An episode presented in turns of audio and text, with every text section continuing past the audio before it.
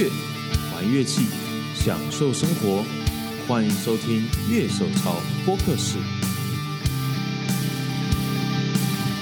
Hello，大家好，欢迎收听今天的节目，我是今天的主持人傀儡，在我们这边有剪片仔兄。Hello，大家好。今天呢，我们有一位特别来宾，他在台湾后摇史上可能可以被记上一笔。可以记上好多笔。怎么可能？一定。好，我们今天欢迎昆虫白来到我们现场。耶 Hello，大家好，我是昆虫白。好，我们进今天的节目。因为我小孩到今年幼儿园毕业，所以说，嗯嗯嗯我老大也是，嗯，然后他所以到前两天为止是他幼儿园最后一天，就我一辈子就第一次要开始面对他的暑假的问题。哦，那那跟我一样，跟我一样，对 对对。啊，对，现在也是夏令营先丢一个月啊，然后就等开学，就是哦，现在真的是充满变异的时代，就是很不确定感，就是你对啊对啊。不，知道他小学以后会变成什么样子，生活又有什么改变啊，嗯。真的是有够紧张。对，熊还没这困扰，我我的才要上中班而已啦，啊哦哦哦，那那你还有一年，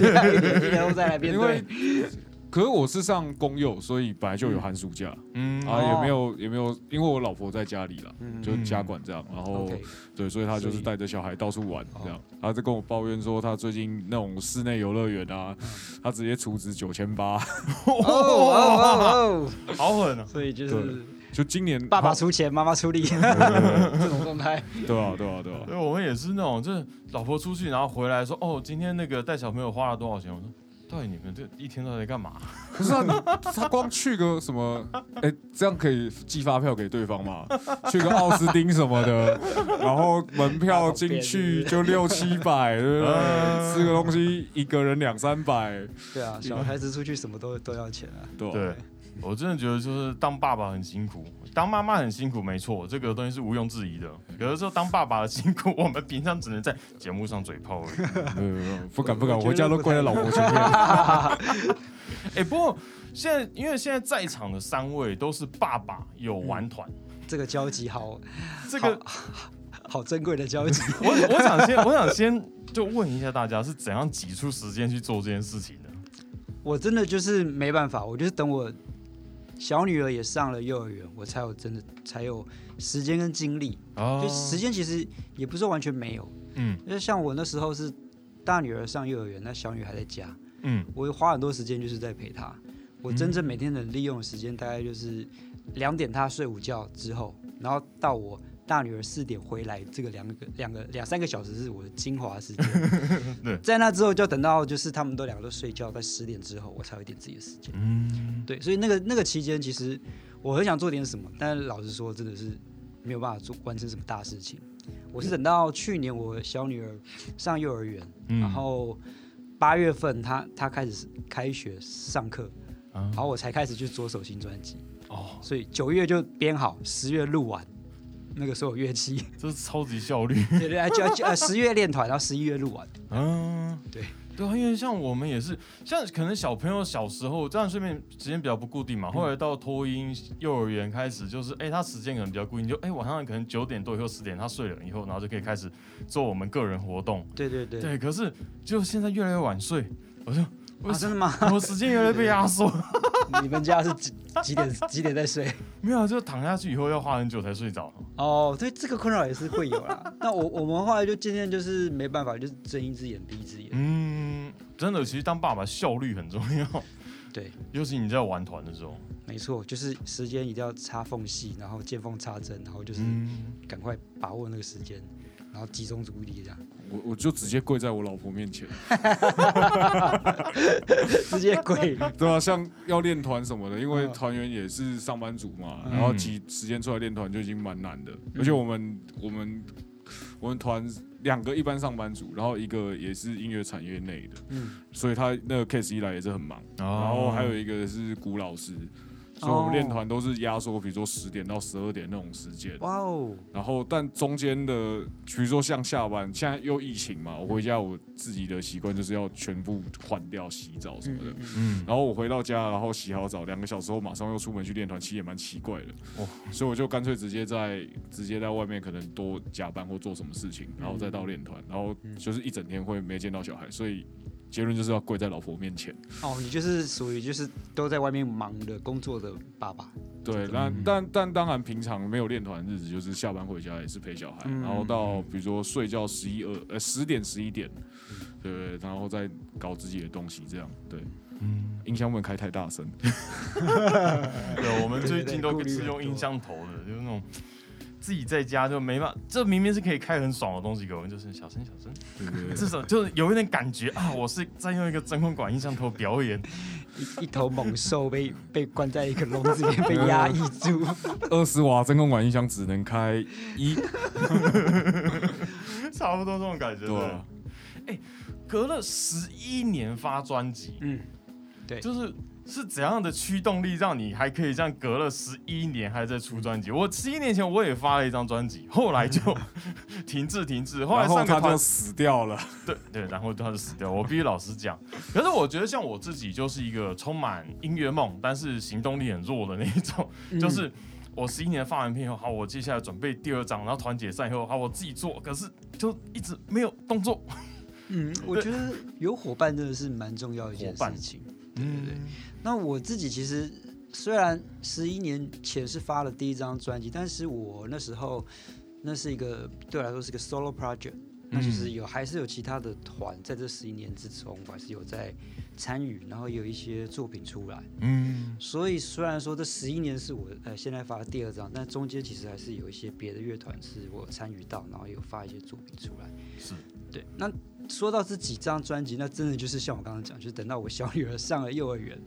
我才有办法就是做这事情。那、嗯。但是我因为平常都有一个记录自己创作的 demo 的习惯，哦，所以我每次要做专辑，我就是从我的就是现在大概累积大概可能有五百多首的 demo。哇，对，因为我这个真的就是一个很像我写日记的习惯，就是我只要有什么灵感，我就是以前是用那个 Walkman，就是录音带，哦，然后后来又进化到四轨录音座，嗯。然后后来又进化到电脑，但现在我觉得 iPhone 是最方便的，，iPhone 直接放在那边对，直接放在那边，然后就直接录，对，哦。然后那个以前还会用四轨，就是分轨录，那现在就是很很简单，我就是有旋律我就记录下来，嗯。然后我现在就是只要呃，我差不多就是觉得可以来想一想专辑要什么东西，我就把 demo 打开来，然后去听一听，嗯然后就是选选一些歌，然后就是利用我那时候就是那个可以专心的时间，就是很很专心的密集的把它给给编好这样子。嗯，对。那你自己用昆虫白的名义跟以前甜蜜号其实都是走一种我们说比较像后摇的感觉，对，嗯，那为什么要做这样的区隔？就是同玩同样的风格，那为什么就是要再这样分分开？呃，因为我个人自己弹吉他的就是风格，就是嗯，慢慢的就会形成现在这个这个样子。那最早期其实铁梅号的时候其实是有有唱歌的，嗯。我们最早期也不是玩所谓后摇的风格，那时候是啊、世界上在流行的比较算是叫做低传真风潮，低传真，对，就是 low fi，然后就哦。是最近才复出的一个叫做最近忽然就 Pavement 好红，对，Pavement 最近就是又在复出巡回了，然后嗯比方说还有 Yola Tango，嗯。就是那个时候是九零年代连续到两千年左右的那个那个那个风潮，我们那时候比较是在那个状态里，嗯。然后慢慢的就是我们就慢慢演变，因为那个演变的原因也是蛮妙，就是因为我觉得我没有办法兼顾同时唱歌跟弹吉他。所以我们就慢慢的就是呃演变成纯演奏，当然我们也有接触到一些就是呃所谓后摇的 CD 专辑艺人，嗯。然后就是一边聆听，然后也一边就是呃顺着我们现在当时的状态，然后慢慢就做的那个风格。那我自己个人的第一张专辑，那时候有跟铁面号做一个区隔，那是因为呃我喜欢的类型其实很广。那我哦就是希望说，在我自己昆虫白这个 project 里面，我就是做一一个比较不要这么后摇的东西，因为那时候铁面号算是呃休团，因为我们那时候鼓手吴梦燕她去美国，她去学就是音乐方面的录音方面的深造，然后我们就暂时就是先休团。那那个时间我就还是很想要就是做一些东西，因为我觉得就是呃，好不容易我这个状态工作已经有一个动能，就是动起来了，但是因为鼓手要出国深造，那我们嗯。就觉得，那这个我自己的 project 还是趁这个时候我就来做一下。满心的创意想要喷发出来。对 对对对，然后那个动能就是跟田喵就是很不一样，因为我那时候做的东西就是比较冲，然后比较比较比较喷这样。嗯，对那到现在这张就会想要做一些，就是把以前田喵的风格把它拉进来一点，所以就是哦折中在一起这样。因为我们刚刚讲到 low fi 这件事情，就现在 YouTube 上有一个就是 low fi 少女，哦，就是这就他就是一个女？台湾的吗？没有没有，她是一个国外的一个频道，他就是、嗯她的影像就是一个女生在读书，嗯，嗯然后就是一直播 low fi 音乐，他后来变成一个厂牌，就是等于说他们怕有版权的问题，就等于说他厂牌的人全部丢那边，就他音乐就是一直直播，一直轮放，就是一直一直换，一直换，一直换音乐。一直换，但是他就是在读书这样。对对对，就 low fi 在西洋的西洋的妹子吗？是，他 画的他画的是日系，他最早很好玩，他是用吉卜力的女生，后来被吉卜力版权宣告！然后后来他就争说我们要一个封面图的人，然后要日系的，然后后来就现在是固定这个女生，嗯然后。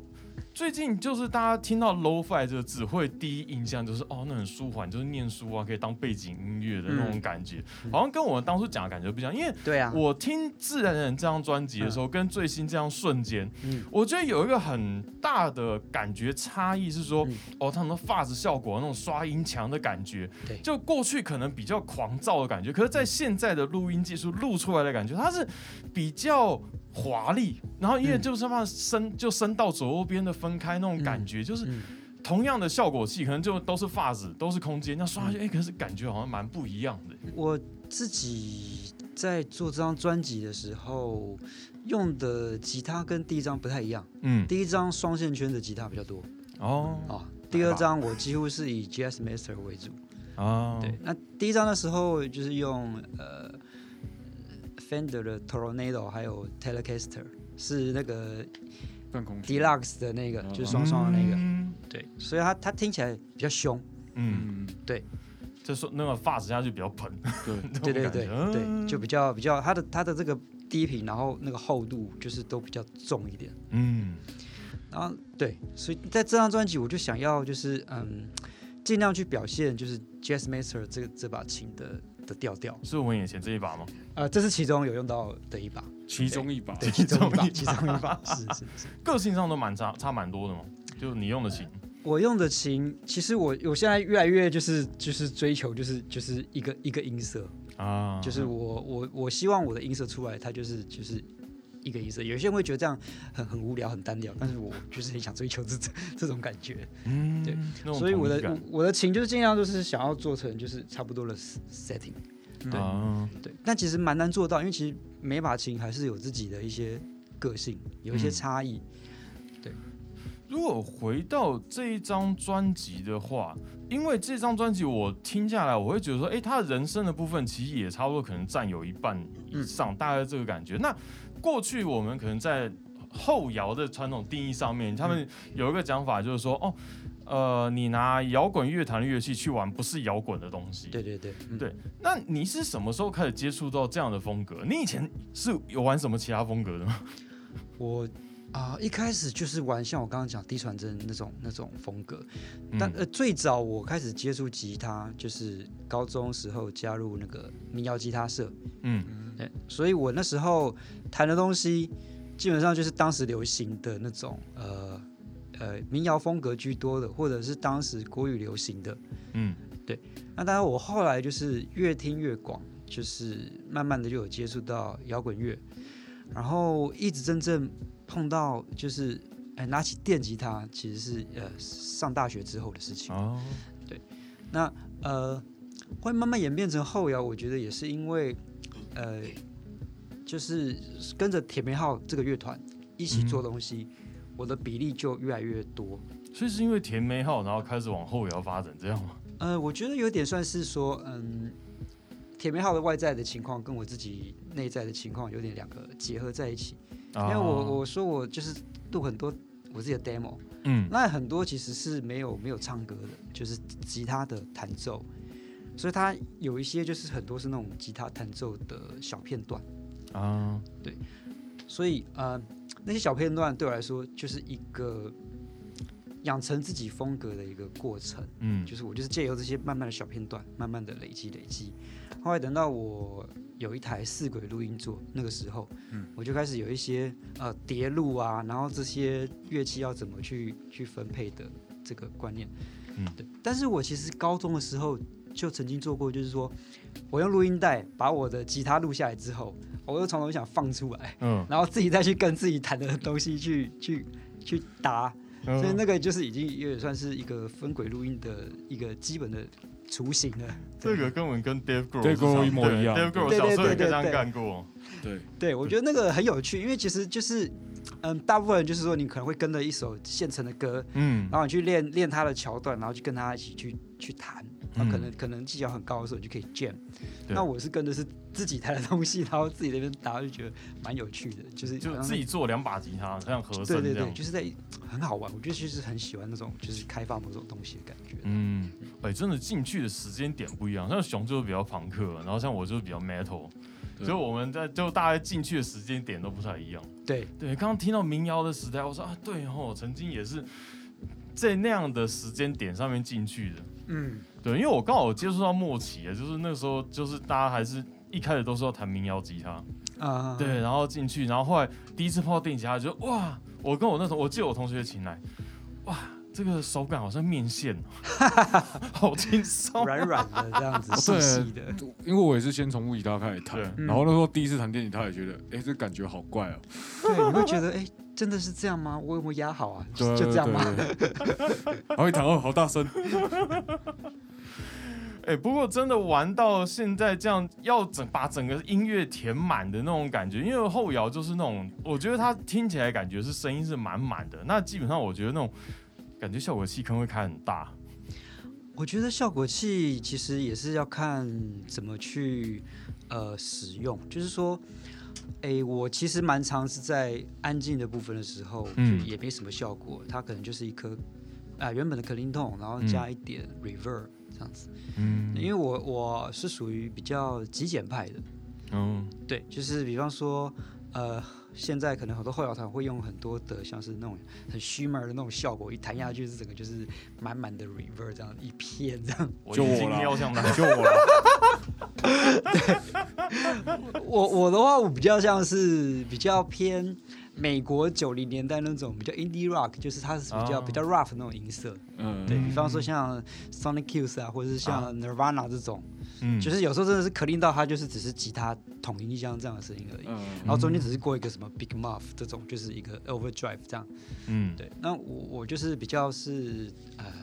走这个这个比较粗糙的，就是脏一点的感觉的。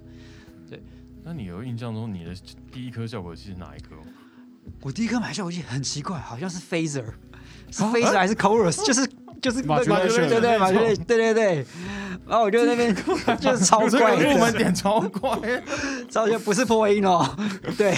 我很少遇到第一颗不是买买不对是破音的人。我的 Chorus 跟 Phaser 好像就是第一颗、第二颗，就是前两颗就是这这两颗。超少见的。对，然后我就在那边，我就在那边弹，我就觉得蛮好玩，就那边就是很奇怪的那种很扭曲的声音，这样子、嗯嗯很妙。嗯。讲到这个，最近想买 Chorus，哦，真的假的？对你想你目前有目标吗？就 JHS Imperial 吧。呃我我是 JHS 的那个老板的粉丝，所以想买他家的东西啊。对我对知道大家都有一个自己就是就是粉就偶偶像这样，对对对对对。我最近也是在骂就就 modulation 就是很，我到底需不需要这东西？哎呀，不买觉得要，可买了以后又不用。买了好像又好像没什么实际用上去，就是我花五千块买了一个 Tremolo，然后我有十几首歌要演，只有一首歌会打开它。没有那个那那首歌就值得了，嗯，有一首歌用上就值得了。对，我觉得我觉得就是那种为了一颗效果器写一首歌，也是蛮浪漫的事。哎，对对对对对嗯对，嗯嗯，对。你是怎样开始就接触到这样的管道、这样的音乐？因为去触摸到这样，当然我觉得相信在玩团前可能一定有碰过些什么，嗯。然后才会跟一群臭味相投的人这样组在一起。我这个是要从我的聆听经验开始嗯。说，因为我在高中的时候，我开始就是呃有自己买录音带的习惯，啊。然后我那时候最喜欢乐乐团就是 U2，哦，YouTube，嗯。然后我那时候很常出没的唱片行就是公馆那一带，就是宇宙城，然后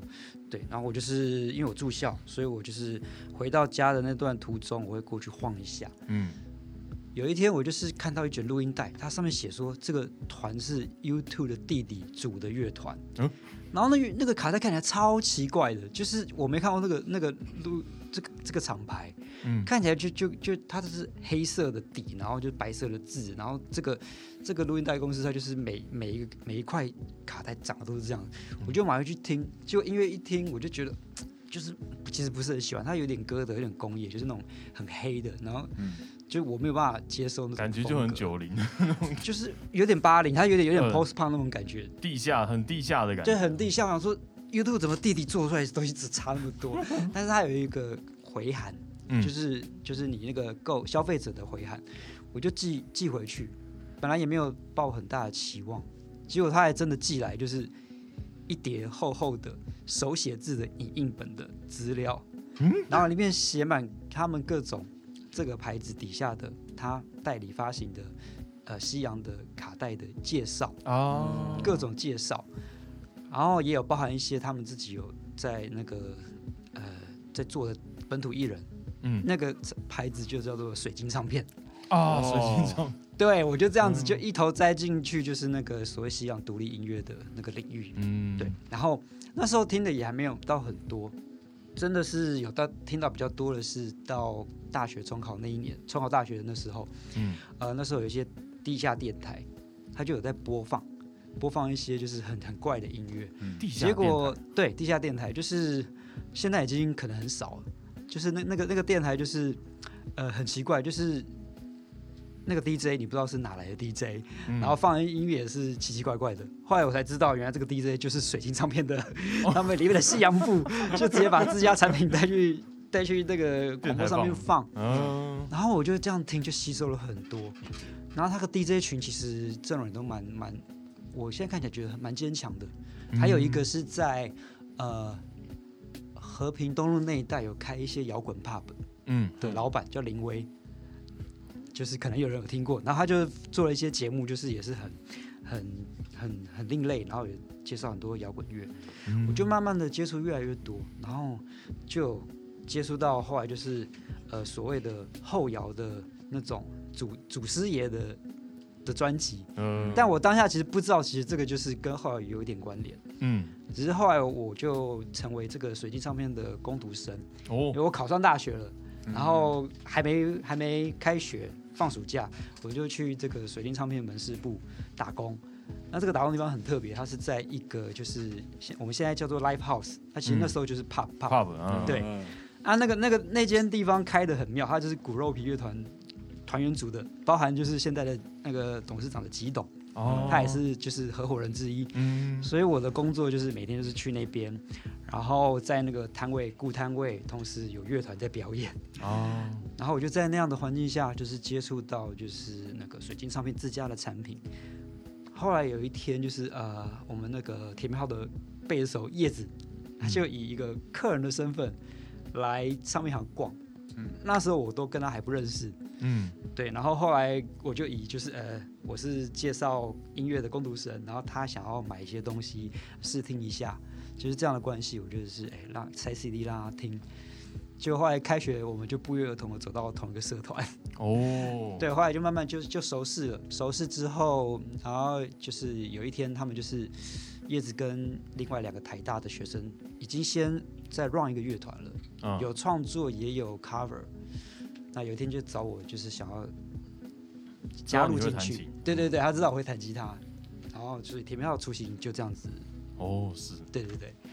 哇水晶唱片又是一个好久没听到的名字，对，我第一张水晶是闪灵，哦，哎很好玩，我闪灵是在我国中校刊上看到的，哇，对校刊就而且是我们校刊有人有卧底的哦。对啊，就我们学校是那种私立私立学校，就是教会学校吗？不是不是不是教会学校，哦。可是就是私立那种嗯感觉，就是那种学生听古典乐的学校。嗯，然后校刊上出现闪灵，然后那时候闪灵还是很 underground 的那个时期，就第一、嗯第二章《灵魄之界》《竹林之流》，哦，就是后来我才去唱片行注意到，就有一有有有有一柜在这边，水晶对对对，有一唱片区，对对对，有一区 特别神神奇、对，那是一个很神奇的。地方。哎、所以你在玩团的时候，那时候开始玩开始玩团的时候，那那个时候的独立音乐，或者我们说这样乐团风气，大概是什么样子？你有没有印象？那个时候大概乐团啊、表演啊，是一个怎样的一个场景？我觉得那时候的感觉真的是很蛮粗犷的，嗯而且大家都是用一种很很本能的方式在去做东西，因为那时候资讯就是可想而知，不像现在，你在网络上可以接触到很多。嗯你对于就是呃一个乐团，你喜欢这个乐手风格，你就是把他们 YouTube 打开，你就可以看到他的就是各种的他的介绍。我们那时候就是没有，所以我们就是完全就是用想象的，我们完全就是用听觉去听音乐。那可能有些人比较呃经济稍微宽裕一点，或是真的很入迷，他会买一些那种盗版录影带，啊，对你才有办法接触到那个影像是什么样子。嗯，所以那时候整个玩团的气氛真的就是一种，大家都是边缘人，然后聚集在一起，嗯。然后就是呃互相取暖，然后互相就是呃交流，这种感觉就是很像一个秘密结社的概 概念。对，所以那时候玩后摇的很少吗。呃，比甜棉号先开始玩后摇的应该算是瓢虫吧。哦，瓢虫，嗯那瓢虫他们后来就是解散前那个 EP，整张就是真的是很很纯后摇的的风格。嗯，对，所以呃，真的讲台湾后摇的始祖就是那个周嘛，就是啊，对，就是那个瓢虫。对，那那时候真的也不多，对。嗯，因为网络上，尤其网络时代，就大家其实就是评断一个东西的标准，就大家都有自己一个标准，所以说后现在就很多东西全部挂上后后后。哦，这是后摇，后摇，我也看过有人家说草东是后摇，我也听过有谁说谁是后摇，谁是后摇。嗯。你觉得对你来说，后摇你会怎么去，呃，也不要讲界定，就是你觉得你心目中的后摇是什么样子？我其实觉得后摇它其实也算是摇滚乐的一种，嗯因为后摇其实在九零年代当时它其实有很多的流派，就是有那种有点电子的，然后也有这种就是吉他，吉他嗯就是安静的，然后炸的，也有一种就是偏爵士派的，芝加哥那边的。啊，所以其实它的呃，你说讲后摇，它涵盖的层面其实非常广。所以现在你说啊、呃哪个团有点后摇，其实不令人意外，因为我觉得后摇它已经变成一种元素了。嗯好比说，你可能会听到主流的某张专辑、某个歌手，他可能也会有一段，不见得是后摇，它可以也会有点 metal，就像你 metal 哦也变成是一个元素在里面了。啊，对，所以我觉得现在就是呃，音乐类型就是非常的呃呃多样。那嗯其实大家都是在里面去去选自己喜欢的东西，然后当成一个元素加进来。嗯，对。那熊呢？你自己你对后摇的看法是什么？好，我是我因为怎么说，后摇团对不对？你。我我有玩一个后摇团，但是我是后来加入的，嗯。所以我我有点，因为后摇我之前也没有说听的非常多，嗯。那我加入之后，因为我等于是我是第二个吉他手嘛，因为他们原本一直以来都只有一个吉他手，然后我就变成说我在现场，我感觉在什么地方加入什么样的东西适合这首歌，我就去做，我没有。倒我倒是没有一直照着某样的套路去走，嗯所以像我们的歌里面也会，你会突然出现一段很像 metal core 才会出现的东西，这样，嗯我就把它加进去，因为我觉得它在这个段落它适合。很好，很 free 啊，就是完全就是顺着音乐去走。对啊，只是我还是有开那种很夸张的虚嘛之类的东西。你开心就好，真的，这个没没关系，真的。呃，没有没有，就是就是因为我会有一个既定印象嘛，因为比如说像我以前大学在玩团的时候听到的后摇团，因为我被我，因为我开始听后摇是因为我有个学长，嗯他的团叫做 Double Cheese。然后那个对，然后那时候听他玩的时候，他的空间戏就很很很多很华丽这样，然后所以我一开始就有一个这个基地印象。嗯那当然我自己现在玩的，因为我玩两个团，然后我另外一团其实也是蛮蛮有玩空间系的东西的，嗯。因为我的那个另外一团的成员有两个原本也是从玩后摇团开始，嗯，这样对，所以就其实都有互相混来混去，混来混去，我就倒没有很固定的一定要说在创作里面放什么东西，所以你问我后摇是什么样的，我我也不知道啊，难以界定。因为因为你说真的，有一些 melody core 团听起来音乐的部分听起来很像后摇啊，对啊，然后像比如说你说像听 t 或听 t o 嗯。他们两个都算后摇，但是风格上面也差的非常多。对啊对啊。嗯。有一些团，甚至国外有那种叫 post metal，呃，嗯。他就是也是很 metal，但他做的其实声音场景是比较，呃，它是重在那种音墙的感觉。嗯，对。有时候我觉得盾也是一种 所以说后摇它是一种比较有画面感的东西嘛，因为像我看可能音乐季啊，看一些后摇团，然后还有听后摇专辑的时候，我会觉得说，尤其在没有歌唱的部分的时候，嗯就是那种感觉是瀑布那种感觉，就是我会觉得是有画面的，尤其那种当空间开爆大的时候，就嗯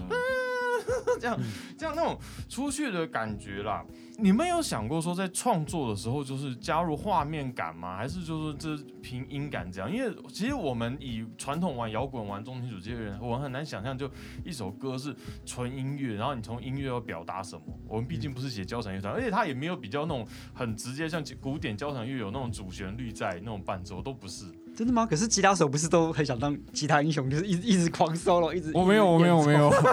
哦，没有我啊。办不到，我办不到，胆子比较小一点。我都把这个位置让给我的另外一个吉他手。我是觉得，因为音乐，嗯、纯音乐这个东西，其实它历史很久。嗯比，方说爵士乐啊、古典乐，对，其实这些都是没没有歌词的。对，那我觉得流行音乐，只是你有歌词的话，它的确是可以很立即的让人知道说你在传递什么讯息。嗯对，除非你歌词写的就是就是很很隐晦，大家都不太知道什么意思。嗯所以像你说，你可以联想到很多东西，那就是一个纯演奏，它给你一个想象空间。因为当你听到一个纯演奏的东西，它没有任何文字、歌词给你的讯息，变成你就是很直觉的，就是你听到什么，你就是直接直觉的反应出来。嗯，对，那每个人反应都不一样，每个人都连接到的事情都不太一样。嗯，对，那我觉得这个就是呃，吹演奏给人就是很大的空间，我觉得这个就是很很迷人的地方。嗯。那我自己在创作的时候，我其实真的不会想那么多，我每次都跟朋友说，我创作就是动作就是把吉他拿拿出来，然后导线捅到电脑里面去，然后开始弹一弹，然后一直试一直试，哎，试到觉得自己觉得这样子还蛮喜欢的，呃差不多定案了，就是呃可能修改一下啊，或者说嗯觉得这个不太好，我就我就一直 loop，就是一直弹到自己觉得 OK OK 的这个版本确定了，然后就过了这样。那很多的很多的感觉跟意义，比方说还有取这个曲子的名字，那个都是我事后自己去聆听，然后才去想到说，哎，这个可能跟我的自己个人有什么连结，嗯。再去赋予给他的。因为我自己在听《瞬间》这张专辑的时候，我会有，我有时候会有，因为我是通常我的听音乐习惯就是我会一直听一直听，嗯。然后可能我同时还是会做些其他事情，可是就我音乐会听下去，可是我会觉得说，这张专辑每次当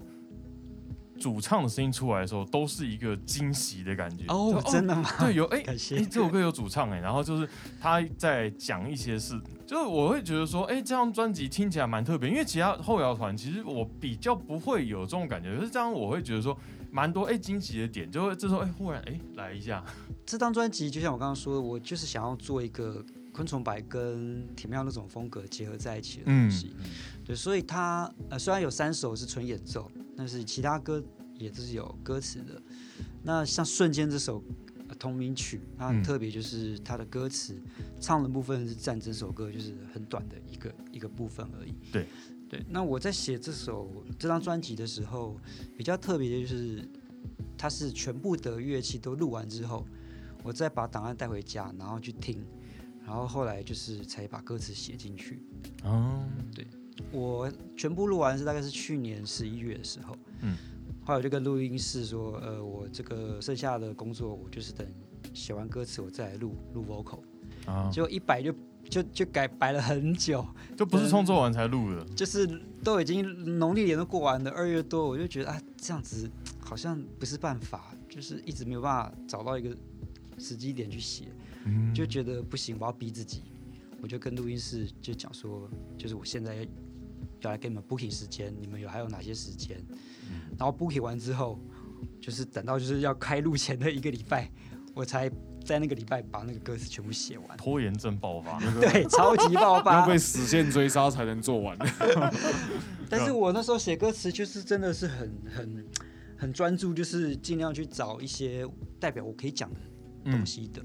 因为我我觉得我写歌词这么卡，就是因为我一直没有办法想到我要表达什么。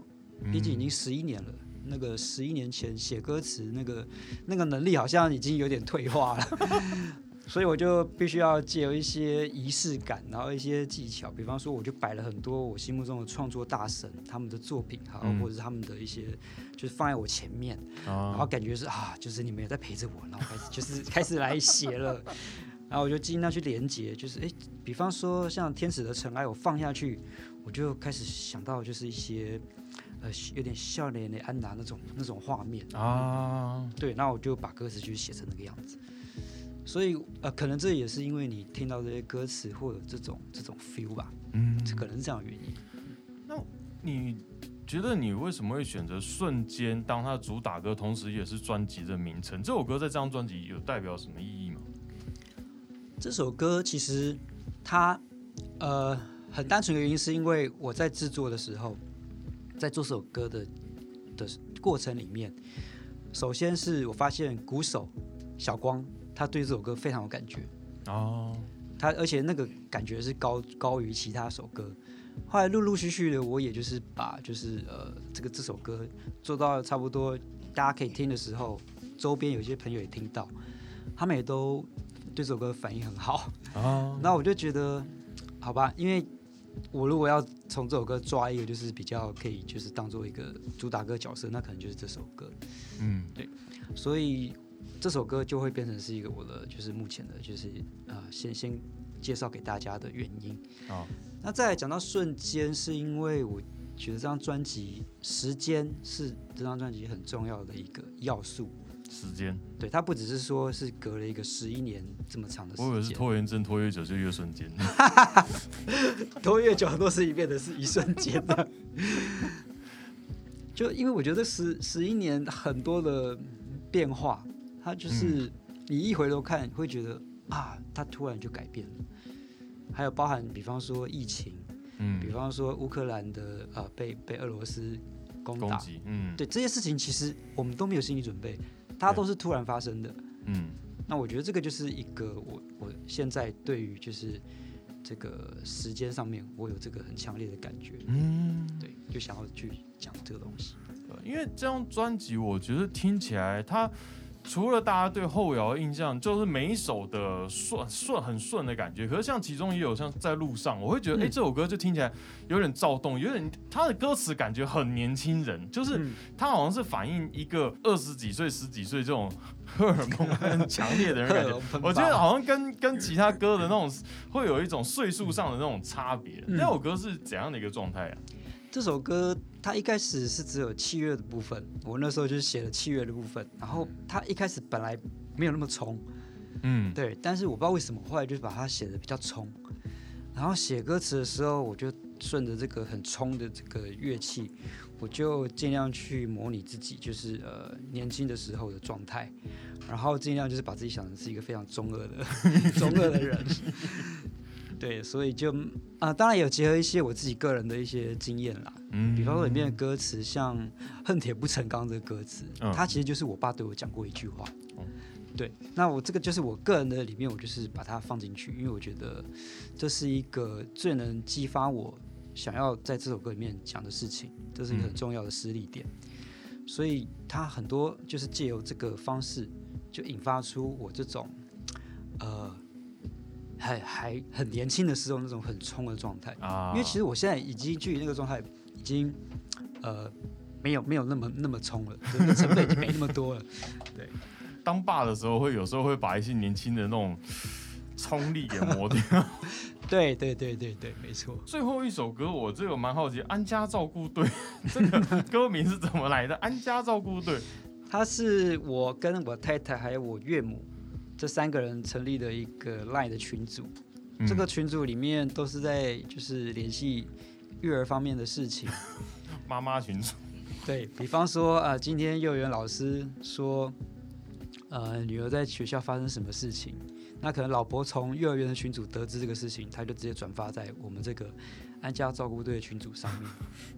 对，或者是说，呃，我们今天，呃呃，老大要去哪边上课，然后几点要回到家，然后你要准备什么东西，嗯就我们就是在联系这些事情的群组。嗯那这首这首曲子就是我想要把这个这个事情记录在这首曲子上面，嗯因为它本来是我创作的一个片段，嗯就是一个小小的、短短的东西。那你们现在听到的已经是一个稍微延长一点的版本了。有稍微装饰美化一下，对对对，就是把它就是发展延伸长一点。那本来是更短的小片段的东西，嗯。那我觉得这会也会联想到，就是女儿现在还是一个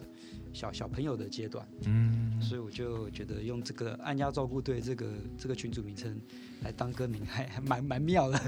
就决定这样取了。诶整张专辑听下来，我听到蛮多音色，包括我听到很多 chorus 啊，然后当然空间系等等，嗯所以我们当然会好奇一下你的装备。现在下雨效果器盘，我我刚帮你拿进来，觉得哎有点沉而且而且好久没看到 Case 了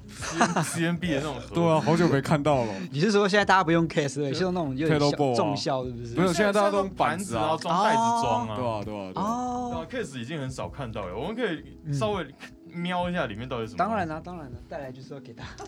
看一下。现在有 Moonshine，然后 Turbo Rat、嗯 Custom Audio、Electronic 的 Boost 跟 Overdrive。嗯哼，啊，那个好像是 Loop Station，就其实你会在现场的时候去回放自己录音的东西，然后就是去见它吗？呃，这个是看场合用，我通常会用到它是 reverse 那个功能，嗯哦，它可以做 reverse。对，所以它就不叫不会有对点的问题，因为它就是一个就是音效在那边。嗯，效果的感觉。嗯然后 DD 五，滴滴五我念高中的时候都滴滴六了。哇哦，年代感，你知道我我有一次是在我家旁边的格子铺里面看到一台滴滴六，它格子里面有台 DD 歌六。铺有滴滴六，对，格我那时候想要不要买，可我那时候对效果器没有那么熟。哦，我歌子铺有 DD，对，很就是妙欸很傻眼，在北投捷运站旁边。好扯哦。哎、上面那一排整个都是 BOSS，对，对 Tremolo，然后 RV 三哦也是 RV3 古董，对对我几乎空间系就是都给都是 BOSS 的。对吧？你知道你看空间系，如果连连那个 Loop Station 也算是 Reverse 的话，其实空间系就有三颗，对而且都是可以开到很扯的。对，RP 三也是很好用的经典东西啊。欸 Tremolo 你通常会用在什么地方啊？Tremolo，嗯，它用的用的场合不多，通常就是针对某一首歌，它会嗯需要有那个那个感觉，嗯我才会用。至今有用到的歌好像不超过三首。啊，那跟我用 Tremolo 的状况是一样的，对，但是你又不能说把它从从盒子里面拿走，因为你要就是有时候就是会用到。对啊，对啊，对对对，我在专辑里面，我刚刚讲到那个华丽感，那破我发我发觉一件事是你，我以为你有 fuzz，、欸、就哎、竟然是没有的。对我就是比较凶的，最凶的现在就是用那个 MXR，MXR 哦，MXR，它就是它两个效果综合在一起，一个是纯纯音量的 booster，嗯另外一个就是 MXR 它的那种破音，嗯对它的 overdrive。就 Custom Audio，它这一颗它同时 Boost 跟 Overdrive 都打开。对你听到比较 fast 的声音，我通常就是用呃银色那一颗，就是那个 Moonshine Moonshine 跟 Red，有它两颗有时候我会一起并用，嗯，嗯对，它就是毛边就会比较出来。，Moonshine 是有模仿哪一颗？温炫还 TS 哦，它是是 TS9 TS Screamer，哦，它是 TS 九风。对，因为我之前有一次在高雄表演，那时候维尼还是我们团的吉他手，嗯，然后我的 TS9 当场就挂了，他马上把他的 TS，他把他把他的 Moonshine 就是给我支援，嗯。因为他的效果器好像可能很够，他就是先把那颗给我挡一下，嗯。结果我用上去觉得哇，我这个就是比起 DS9 好像是个升级版，对。它就是很华丽哦，它的音色就更更好像抛光一样，那我就我就整个就是煞到，所以我就直接就是买了一颗一模一样的，就刷了。对因为我我本来就 TS9 用很久啊，啊它嗯挂了我我不能没有啊，因为我一定会用到它，嗯。所以我赶快就是去去买了这样。不过 Rat 在这几年好像又重新回到大众视野，因为 Distortion 之前有一段时间都很流行，就是用音箱感的那种就破 M 音。in the Box 啊。对对对啊！可是现在 Rat 好像回来，你觉得你这个 Table Rat 的效果，你通常是怎么用？它其实本来它有一颗，另外一颗我是用这颗来取代它的。嗯那那一颗我用了很久，它是一个也是 BOSS 的，很像是一个破音系的小众效的概念，就是它长得就是有点像是录音室的那种小 rack，就是大概比 F 再小一点的尺寸，然后它必须要外接一个踏板，外接一个 switch，哼，它很特别。然后它有一个就是 switch，你可以去切换，它就是比方说它有 overdrive 三个模式，嗯，嗯然后在第四段是 distortion，第五段就是 fuzz，嗯，然后看你当下你想要选用哪一段。所以是瑞克式的东西吗？对，它就像 Rex，可是你看起来又不像是真的是录音室在用的。那种瑞克？对，就是一般是不是 rack 录音室是不是有有那种就是大概宽对对对这个 size 的？嗯，对，感觉好像好像是。嗯，对，然后我那颗用了一段时间，就有一天它还是挂了，挂了。然后但是那那个东西，那个那个声音是我很重要的一个声音，就是嗯我以前可能听到铁梅号啊，或者是像我自然人专辑，其实有很多首歌都是用到那个破音。嗯，嗯后来我就呃，就是多方尝试，然后尤其像 Red，就是我自己很喜欢的吉他手，那个 Yola Tango 吉他手，嗯，他就是有用到 Red，而且他是用两颗一模一样的 Red，就是他哦他同个型号他有两颗，嗯然后我就我就就试一下，我发现 Red Two 我还好，就用久了 发现它好像就是出不来，我觉得它就是哦单听会觉得很很好听，嗯但是你如果是团里面，它好像很会会吃。会不会那个会不会吃掉嗯就存在感没那么强烈，我就试了 Turbo Red，就觉得哦，这个这个比较够，啊？后来我就用了这个。因为我刚第一次很久没看到小那个疑惑表情，那什么东西？因为我我知道我知道他说哪一颗，但是它型号好像叫 ROD 十，Boss ROD 对我想不起来是什么型号，因为那个对那个就是你在那种，你如果你就在爬那种 Gearig 那种的，你会偶尔在一些比较老派的吉他手里面看到的东西。嗯我也忘记我那颗哪来的了，我真的想不起来。我觉得印象比较深的，像音墙，你是怎么去叠出来那种感觉的？音墙啊，我会在某些时刻，我想要让它更强烈的时候，我会有几个策略，一个是比方说 delay，delay 嗯下去它的点就会比较绵密一点，嗯然后再来我会在更夸张、更激烈的桥段，我会用 chorus，哦，加 chorus 下去。，对，让它更有趣，听起来就是更更神经质一点。嗯对那音墙的话，嗯、再还有一个是音量上面的 booster，对，就是我想要在这个地方就是再更上去的时候，嗯我就用 booster。再一个就是手法上面，手就是对，就弹吉他，像我那个拿 pick 就是弹，有些会刷很满的，嗯就，是我不知道那是几分音符啊，有十六分或八分给它刷爆。对，就这种这样这种的，对，然后加了 delay，所以它听起来就是会会非常的绵密这样子。感觉是一个很燥的声音。你是怎样让这种听起来很狂躁的声音听起来是好听的？我觉得这个是蛮重要的一点。啊，我觉得一个就是你的音箱参数，嗯它非常重要，哦就是因为如果我们的效果器已经大到你的旋律都不见了，嗯那其实你谈的内容完全是没有办法被大家听到的。嗯所以我觉得参数上面你必须要保留旋律可以听到的那个部分。嗯，你如果只有一个很很 white noise 的东西在那边，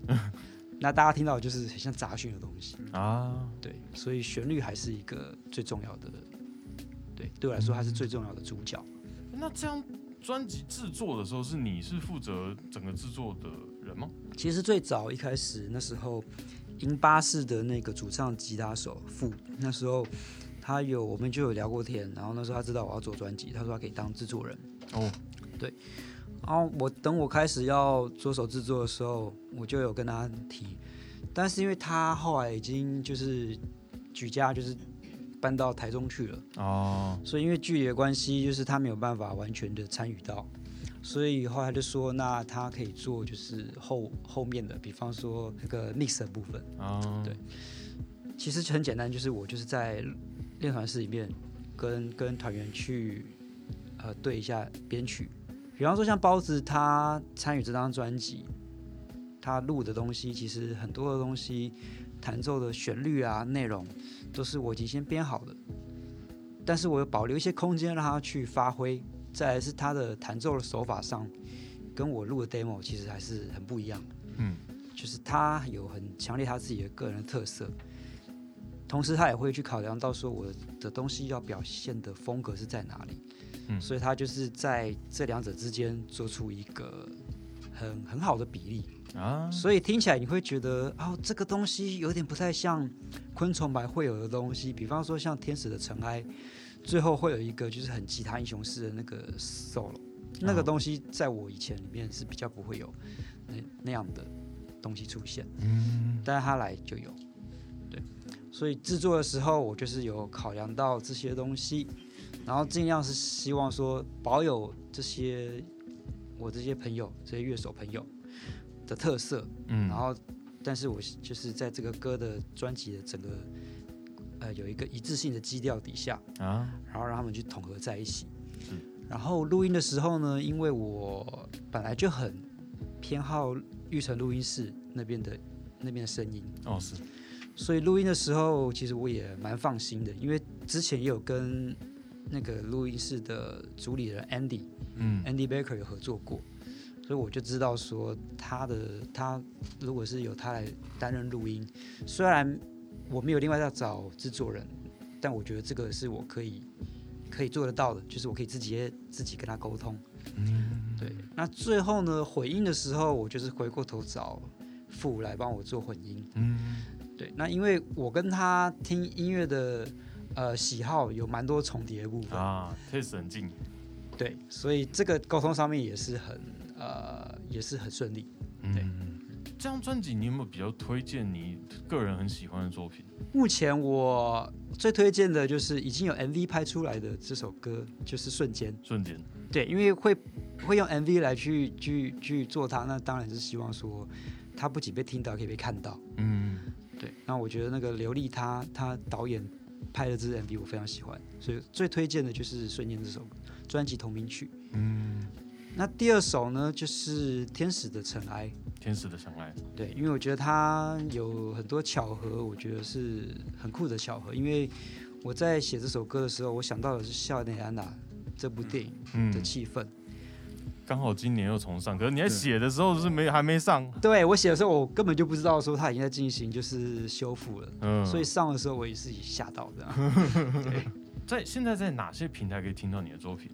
其实各大平台都可以哦，像嗯 Apple Music 啊、Spotify，然后本土的像 KKBox，然后还有呃 Friday Music 啊、YouTube 嗯 Music，、其实都可以找得到。嗯，对，上架的还蛮齐全的。最近你们有什么演出吗？呃，最近会有两场表演，一个是八月十一号的大团诞生，大团诞生，对那这个就是会跟另外两个乐团一起去演。那因为这个这是一个比较呃年轻人居多的，年轻人居多是？对对对对，就是观众观众就是年龄层取向比较低，比较年轻，所以我觉得这是一个希望可以让很多年轻人来听到昆虫白音乐的一个蛮好的场合。那再来就是九月二十三号，这是一个比较完整的，有两个 set 的表演，这个就是哦我的专辑的发片专场。发片场，对，所以说啊、两场表演呢，就是希望大家都可以挑一个你觉得适合的时间啊，然后心情过来看。嗯，大家也不忘记到各个你们习惯的平台去收听昆虫白的新专辑《瞬间》哦。那我们今天的节目就到这边，谢谢大家，拜拜，谢谢，拜拜感谢您收听乐手潮的 Podcast。喜欢节目的话，也请按下订阅按钮，并且给我们个五星评价吧。也欢迎在 YouTube 搜寻乐手潮，有更多精彩的影片。想要买周边、买乐器的话，乐手潮选铺与乐手潮市集期待您的光临。当然，别忘记时常关注我们的乐手潮网站，给你最新的音乐新闻、乐器新知。乐手潮，我们下次见，拜拜。